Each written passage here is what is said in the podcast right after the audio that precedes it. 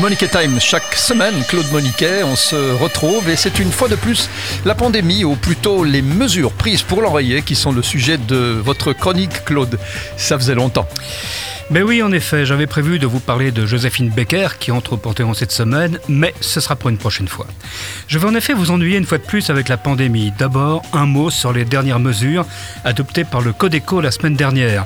Pendant une semaine, on nous a répété sur tous les tons que l'heure était grave et qu'il fallait prendre des mesures difficiles. Bref, on tremblait dans l'attente du verdict.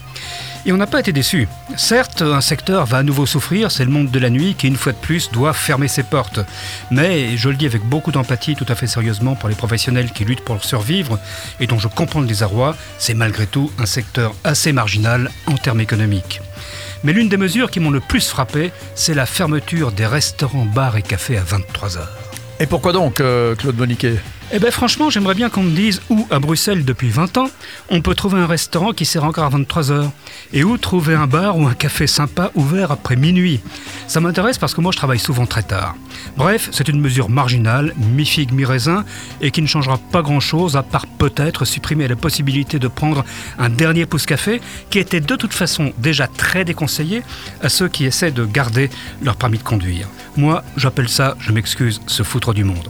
Bon, je le dis tout de suite, j'en ai autant pour la France que je vénère. Ce sont partout des mesures qui, n'en sont pas vraiment, qui sont décidées. Un autre, qui a un sens de l'humour assez prononcé, c'est Stéphane Bancel, le patron du laboratoire Moderna, qui expliquait lundi matin que les travaux de son labo pour adapter le vaccin au variant Omicron étaient proactifs. Ah bon, mais qu'est-ce qui vous choque? Parce que moi, je suis vacciné deux fois Moderna.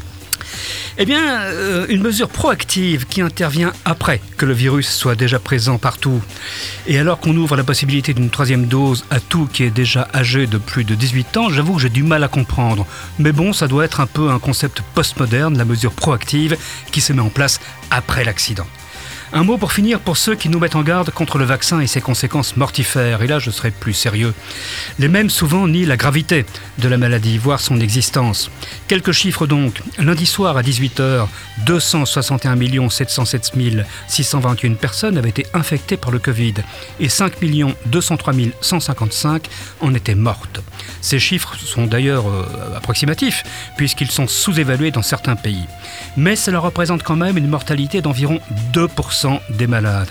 Et je ne parle que des cas je ne parle pas, pardon, des cas de Covid longs et des gens qui mettront des mois ou des années à récupérer toutes leurs facultés. Au même moment, un site d'information, on a entendu les guillemets que j'y mettais, j'imagine, avançait le chiffre de 46 218 morts du vaccin. On va faciliter les choses pour le calcul, disons 50 000.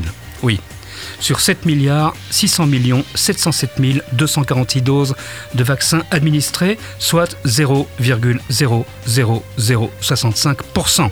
La comparaison me semble facile. De toute évidence, c'est la maladie qu'il faut craindre, pas le vaccin, parce que c'est la maladie qui tue, pas le vaccin. Ça, c'est très clair. Euh, il faut de temps en temps mettre les points sur les i et, et le vaccin dans les seringues. Très très bien, Claude Moniquet. On se retrouve la semaine prochaine pour le Moniquet Time sur SIS.